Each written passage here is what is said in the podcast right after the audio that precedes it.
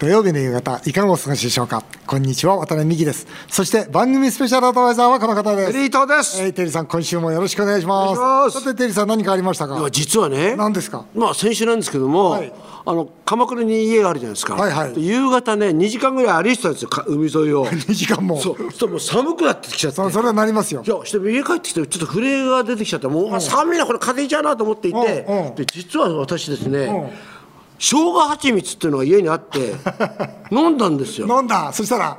ものすごく元気が出てきて。えー、でえこれどこのだろうと思っていたら、うんびっくりしたな、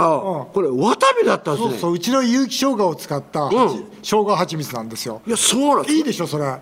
びっくりしましたちょっとお湯でね、うん溶かしてぐっと飲むぐらいだうんと。、びっくりしました。僕正直言ってあ、ん。これちょっと渡辺さんに紹介しようと思って 見たらあいやいや、渡辺だと。おお心遣いいただきまして、ありがとうございます。僕これ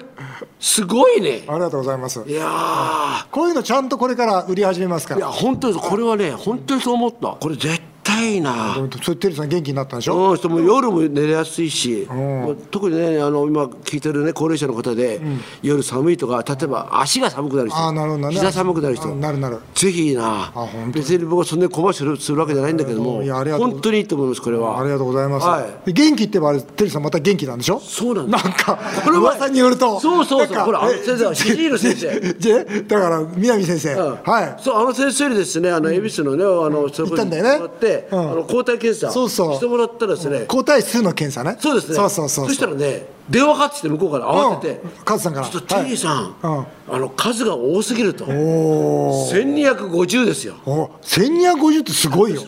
でもそうなったら3回目打っちゃいけないぐらいだよ。だってもう抗体があるんだからそこにまた3回目打つと抗体だらけになっちゃうでしょ。でもね、前々からもう自分の中で絶倫だとは思ってたんですけど、これで完全に自分の中で絶倫だってことは再確認できましたね。だってテリーさんぐらいの年代の方で普通の方だと2300じゃないそう、の2、300です。そうでしょ。若いそれより1000上なんでしょ？そう、だから 若い人でもどうしたの？800ぐらいですよ。そうでしょ？日本人の平均だと400ぐらいです。僕この間780で褒められたんだでしょ、だからそう。1250です。うわす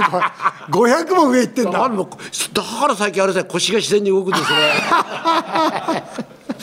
そうなんだ、はい。腰が動くんだ。今動きます。僕最近ね、はい。あれですわ。ミュージカル「ラ・マンチャの男」って見に行ってあ、最後ですよね。今回白鸚さんの最後なん小ですよ、さんこの前ニュースでやってましたけど。僕ね37年前から、実はもう二十数回見てるんですよ。結構これねラ・マンチャの男の僕はオタクなんですよ。ああ、見果てに夢ですよね。苦手な夢、いいじゃないですかね、夢は緑がたく。どうでした？今回はね、はい。僕なんて言ったら二十数回見てるからもう、かなりもう2なわけですよ、はい。ね、一番良かったあそう。だから僕白鸚さんってすごいと思うよ。だって声も出てま79したよね。歳一番出てる。そうなんですよ。79歳で一番声が出てて79歳で一番立ち居振る舞いがいいっていうのは、これおかしいって、でもどれだけね本当に鍛錬されてるのか。ね鍛え上げて。やっぱテリーさんあと何歳？?79 まで。あと。7つ。7つです、ね。7つでしょ、7つはいなもうあそこまでいかなきゃダメよ。いや確かにそうですね。ああいう人が目標になりますよね。なる。あの松たか子さんもね。松坂子さんもよかった、あお父さんがあんまりいいんで、松坂子さん乗ってた。あそう松坂子さんの僕はねあのアルドンさんも何回も見てんだけど、今回松坂子さんも一番よかった、えなんていうかすごく勇気づけられましたわ。またやればいいのよね。うん本当ですよ。あの大仁田敦みたいにさ、あの引退するってことで それププまた秋頃出てきちゃうよね。それプロレスじゃないですか、大仁田はもう7回ぐらい引退してるからな。ひどい男だよなあいつ。えーさて CM の後は国のコロナ対応を批判した埼玉県の大野知事と電話を結んでお話を伺いますぜひお聞きください土曜日だけにこうしたらどうよ。先月埼玉県の大野元弘知事はワクチン接種と陰性証明を活用して行動制限を緩和するワクチン検査パッケージ制度を一時停止する政府の方針を批判。感染対策と社会経済活動の両立を図るための最大の手段だ。停止する選択はない。仮に一時停止するのなら、国にどう経済活動を進めるのか聞きたいと述べました。渡辺美樹さんもこの番組で、国より大野知事の方が正論だと擁護。そこで今回はこんな企画をお届けします。埼玉県の大野知事が緊急電話出演。コロナ対策はこうしたらどうよ。渡辺美樹さんと大野知事は、党は違っても同じ時期に参議院議員だった縁で電話でやり取りをするご関係。テリーさんはその昔、埼玉県に海を作ろうと、はちゃめちゃな企画をテレビでやった縁が埼玉にはあるそうです。今回は真剣に埼玉県独自の取り組みや現在の国のコロナ対応の問題点にスポットを当てて国のコロナ対策に提言をしていただきます。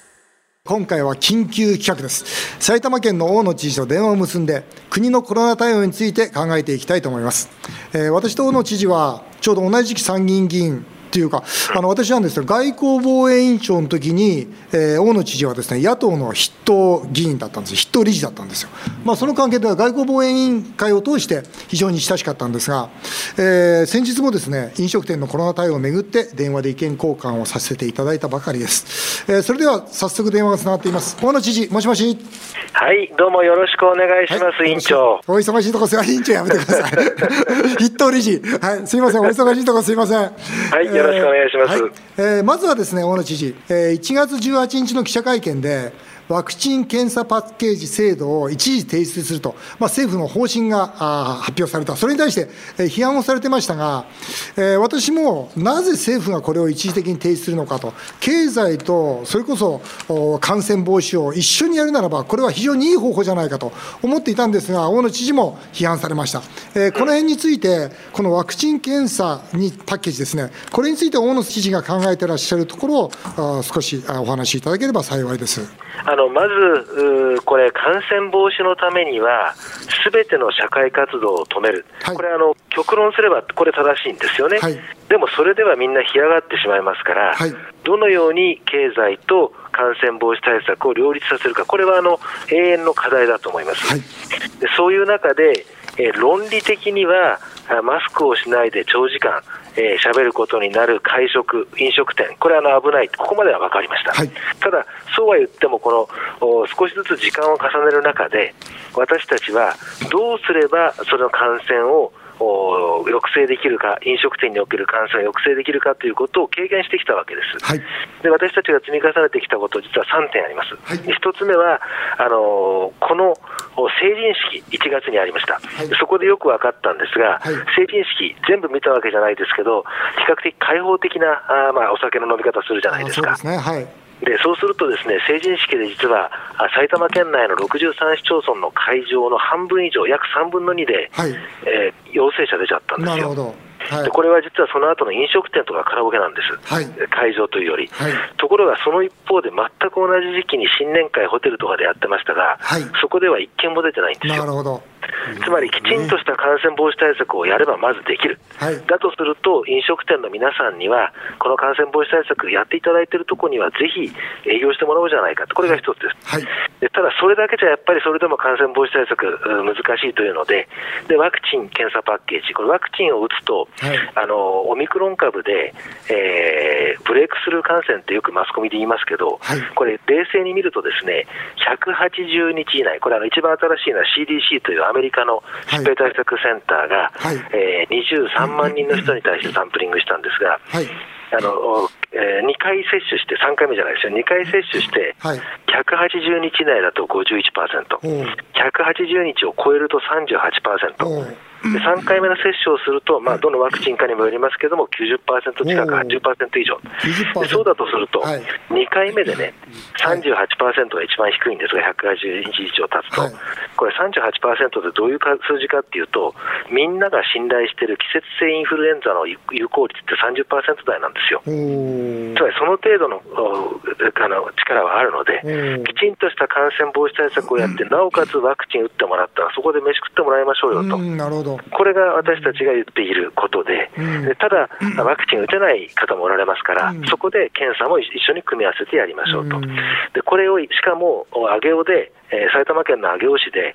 日本最大のそのテストやってるんです、実証実験。にもかかわらず、いきなりですね、オミクロン株っていうと、これ、はい、政府ビビっちゃってですね、はい、やめた方がいいって、これじゃあの第一版の時の先祖返りですから、うん、そうではなくて、やはり、えー、経済もやる。えー、そして感染防止もこれ100%はないですよ、うん、100%やるんだったら全部止めた方がいいですから。うんそこのところはやっぱりしっかりわれわれ、その知恵を使っていかないと、この2年以上、何をしてきたんだってことになりますから、そこで私はあの反対をしたということです、まあ、これ、岸田総理がね、実際にその総裁選の時に、このワクチンパスポートですね、まあ、書ければワクチン検査パッケージ、これをやると言ってるにもかかわらず、なんでこれ、旗を下ろしたんですか？まあ、これはすみません、総理が何をお考えかは分かりませんが、ただ、その総理がどう言おうと、結局最後は、それぞれの市町村、あるいは県、はいはいはい、現場が責任取るわけですから。はいそれはしっかり現場における意見をきちんと聞いてくれということだと思います、ただ最後は最後、最後の最後に、これあの、基本的対処方針に残ったんですよ。だけど、その一方で、全員検査みたいなものも残ってて、でこれ、全員検査もとてもいい方法なんですが、実はこれ、まん延防止等重点措置やるときに、うち、あの薬品の卸業界全部調べていて、検査キット足りなくなりつつあるってこと分かってたんですね。でそこで取らなかったんです、あの入れなかったんです。でっていうのはあの、8割の方が今、打ってますから、ワクチンを、2割の方が検査でやるのか、それとも全部やるのかで5倍違うので、でこれあの、なぜか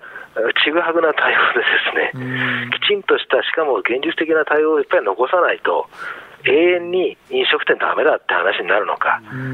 あ極端ゼロか100かの議論になっちゃうと、これもうどうしようもないと私は思ってます。本当ですね、まあ、この国がですねワクチン・検査パッケージ、まあ、停止一時停止すると、まあ、政府方針出したわけですが、えーまあ、大野知事はそれは違うだろうということで、埼玉県としては非常に特徴的な、まあ、取り組みをされてますよね、うん、この新しい生活様式安心宣言飲食店プラス、まあ、認証店の制度ですが、はい、この制度について、ちょっと簡単にご説明いただけますか、まあ、簡単に言うと、ですね、はい、要するにきちんとした感染防止対策をやりましょうと、うん。はい、そのお店については認証状を発行しますよ、いわゆるステッカーですね。はい。でそれから見にも行きますよと、これ実は今もう日本中にありますが、はい、あの東京でもありますけども、これ実は始めたのは埼玉県です。はい。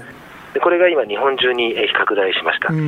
でこれとさっきのワクチン・検査パッケージでであの、もしね、仮に飲食店でもっと広がったらやめなきゃいけないと思ってたんですが、はい、実はこの第6波のまん延防止等重点措置でもですねあの一番あの減ってるのは飲食店経営なんですよ。実際、今そうですよね、データ見ると、もう飲食店のところはずっと減ってきてますよね。そうなんです、大きく減ってるんです、はい、だからやっぱりそういったそのファクトと、うん、をきちんとその基づくとともに、お店の方々にも本当に協力していただいて、この認証店になっていただいているお店、本当多いので、うん、そこでやっぱりあのこれを見ていただければ、お客さんも安心するし、うん、そこで働く人も安心するし、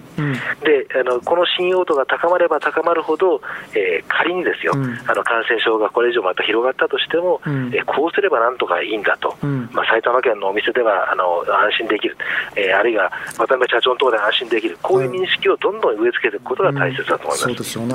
まあ、うちなんかでもですねとにかく従業員がワクチンを打ってるか、もしくはその陰性証明を持っているかとか、えー、ですよ、皆さん安心してくださいとか、それからワクチンをもう打たれたら、その生ビール1杯サービスして、経済回していきましょうみたいなことをいろいろやってるんですが、